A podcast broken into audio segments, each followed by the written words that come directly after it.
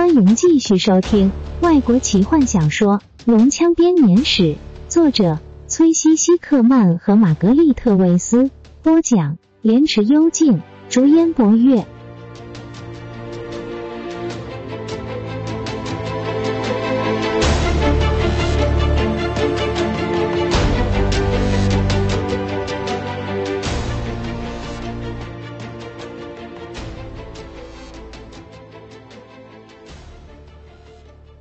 的骑士！一块石头击中骑士的肩膀。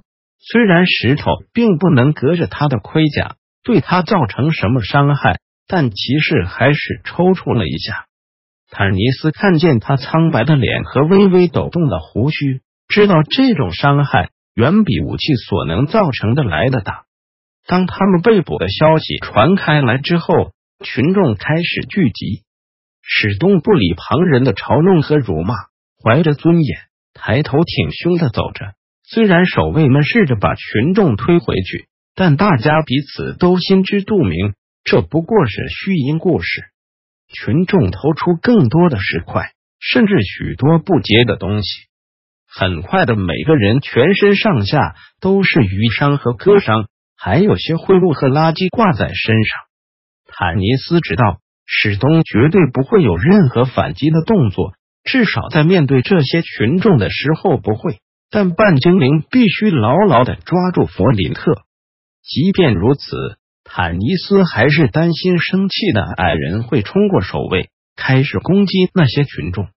可是因为把全副的精神都摆在弗林特身上，坦尼斯完全忘记了泰索科夫这个家伙。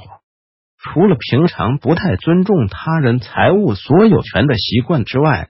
坎德人还有一个特性，那就是他们骂阵的天赋。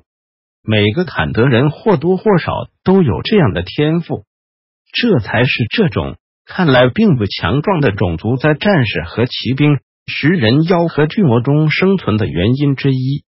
所谓的骂阵，就是用言语或行为去侮辱敌人，让他们情绪激动到无法克制，进而失去战斗所必须的冷静。忍不住狂乱的攻击，失去了准头和防御的技巧。泰斯是个骂阵的顶级高手，不过平常在和他的战士朋友旅行的时候，鲜少有机会用到这项天赋。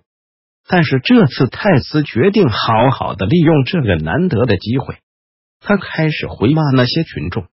当坦尼斯意识到发生什么事情之后，已经太迟了。他徒劳无功的试着阻止他，但泰斯站在队伍的最前端，坦尼斯站在最后，根本来不及把他的嘴堵住。泰斯觉得，该死的骑士兵和精灵烂货，这种骂人的话缺乏想象力。他决定要让这些人见识一下语言的多变性和它的无限可能性。泰索和夫骂人的话。可说是混合了创意和想象力的经典之作。不幸的是，这些话也都非常的直接露骨，而且多半牵涉到他们的家人。虽然说话的人仍是一脸无辜的样子。那是你的鼻子还是某种肿瘤？你身上爬着的那些虱子可以表演走钢索吗？你妈妈会不会是西谷矮人？这还只是一开始的牛刀小事。接下来的状况改变之快，超乎想象。守卫们警觉的看着骚动的群众，警长赶快命令队伍脚步加快。原本他视为战利品展示的游街，现在完全变成了暴动的前兆。塞住那个砍的人的嘴！他愤怒的大喊。坦尼斯绝望的试图接近泰索和夫，但忙乱成一团的守卫和狂暴的群众。让这变成了不可能的任务。吉尔塞纳斯被打倒在地，史东挡在精灵的前面，试图阻止其他人伤害他。弗林特也暴怒的不停攻击着四周的人群。坦尼斯才靠近泰索和夫，就被一个番茄打中脸孔，一时之间什么都看不见。喂，警长，你知道你可以拿那个哨子来做什么吗？你可以把它塞。泰索和夫再也没有机会可以告诉警长他的哨子有什么其他的用途了，因为就在那一刻，一只大手捂住他的嘴，另一只手把他抓出了一团混战当中，另外两只手则抓住了他不停乱踢的小脚。一个袋子罩到泰斯的头上，他被这些不知名的人给抱走的时候，鼻子只闻得到麻袋的味道。坦尼斯把番茄汁从刺痛的双眼上抹去，听见四周响起更多穿着靴子的脚步声和叫喊声。当他终于可以看清楚的时候，半精灵很快的环顾四周，确定大伙都还安好无恙。史东扶着吉尔塞纳斯站起来，一边替精灵额头上的割伤止血。弗林特愤怒的咒骂着。边把一片卡在他胡子里的甘蓝菜拿掉。那个混蛋坎德人到哪里去了？矮人大吼道：“我要！”他停下来看着四周。那个混蛋卡德人在哪？泰斯，让我把你嘘！坦尼斯命令他住嘴。这时才发现泰斯多半已趁乱逃了出去。弗林特气得脸色发青。那个小混蛋！他咒骂着：“就是他！”害我们落到这个田地的。嘘！坦尼斯怒目瞪着矮人。弗林特猛然闭上嘴。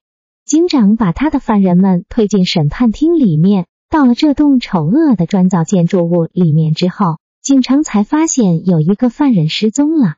我们要把他找回来吗？一个警卫问。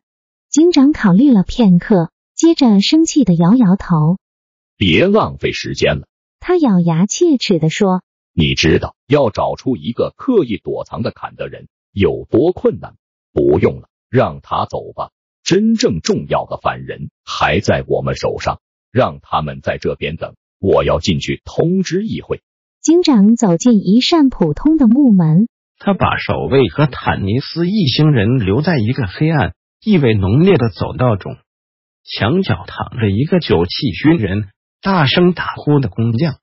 守卫们则一肚子火的把制服上的南瓜、萝卜、青菜屑和各种各样的脏东西弄掉。吉尔塞纳斯试着要把脸上的血迹擦拭干净，史东努力的清理肮脏的斗篷。警长走了回来，站在走廊的尽头，把他们带过来。守卫们把犯人推向前，坦尼斯利用这个机会靠到史东身边。这边是谁在这里的？他低声问：“如果我们运气好的话，领主依然还控制着这座城市。”骑士低声回答：“塔西斯的贵族一向以行为高贵、注重荣誉著称。”他耸耸肩：“况且，他们能用什么罪行来控告我们？我们什么都没做。最糟的状况大概会是将我们驱逐出城。”走进议事厅的时候，坦尼斯怀疑的摇摇头。他花了一段时间。才适应比外面走廊更阴暗、意味更重的大厅。两位塔西斯的议员甚至拿着内含香料的橘皮囊，靠近鼻子来遮掩这股异味。六位议员坐在设立于高耸平台上的长凳上，领主的左右两边各坐三位，领主自己则坐在正中央的高背椅上。他们走进来时，领主抬起了头。当他注意到史东时，微微抬起了一边的眉毛。坦尼斯甚至觉得他脸上的线条变得比较没有那么严厉了。领主甚至礼貌的对骑士点点头示意。坦尼斯不禁燃起了希望。大伙走向前，站在审判者的前面。那里并没有给他们坐的椅子。嫌疑犯或是犯人必须站着申诉他们的无辜。这些人的罪名是什么？领主问。警长愤愤的看了大伙一眼。鼓动暴动，大人。他说。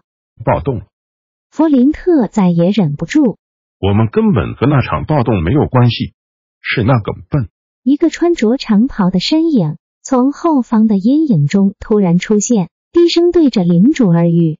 大伙在一进来时没有看见他，现在他们看见了。弗林特咳嗽一声，闭上了嘴。他意味深长的看了坦尼斯一眼，矮人摇摇头，肩膀垂了下来。坦尼斯担心的开始叹气。吉尔塞纳斯用颤抖的手擦去额头上的血迹，脸上充满了恨意。只有史东仍然若无其事的看着那张半人半蜥蜴的丑恶的龙人脸孔，在其他人被守卫带走之后，留在旅店里的人待在伊利斯坦的房间一个多小时。卡拉蒙手中拿着出鞘的剑，站在门边警戒着。何风不停的看着窗外，从这个距离，他们就可以听见群众的喧闹声，众人不停的交换着不安的眼神。很快的喧闹声沉寂下来，没有人敢再来打搅他们。旅店陷入像死亡般的寂静中，一整个早上都没有再发生什么意外。苍白、毫无热力的太阳在天空中移动着，丝毫没有办法来温暖这寒冷的天气。卡拉蒙把剑入鞘，开始打起了呵欠。提卡拉了一把椅子坐在他身边，何风走到金月身旁，小心的注意他的安全。后者则正和伊利斯坦讨论着安排难民的计划。只有罗拉娜站在窗口。虽然已经什么都看不见了，守卫因为一直在街上走来走去，已经感到疲倦，纷纷躲到骑楼底下取暖。他可以听见身后提卡和卡拉蒙轻声的谈笑着。罗拉娜转身看着他们，卡拉蒙用非常小的声音在对着提卡说话，似乎是在描述着一场战斗。提卡注意的听着，眼中闪耀着崇拜的光芒。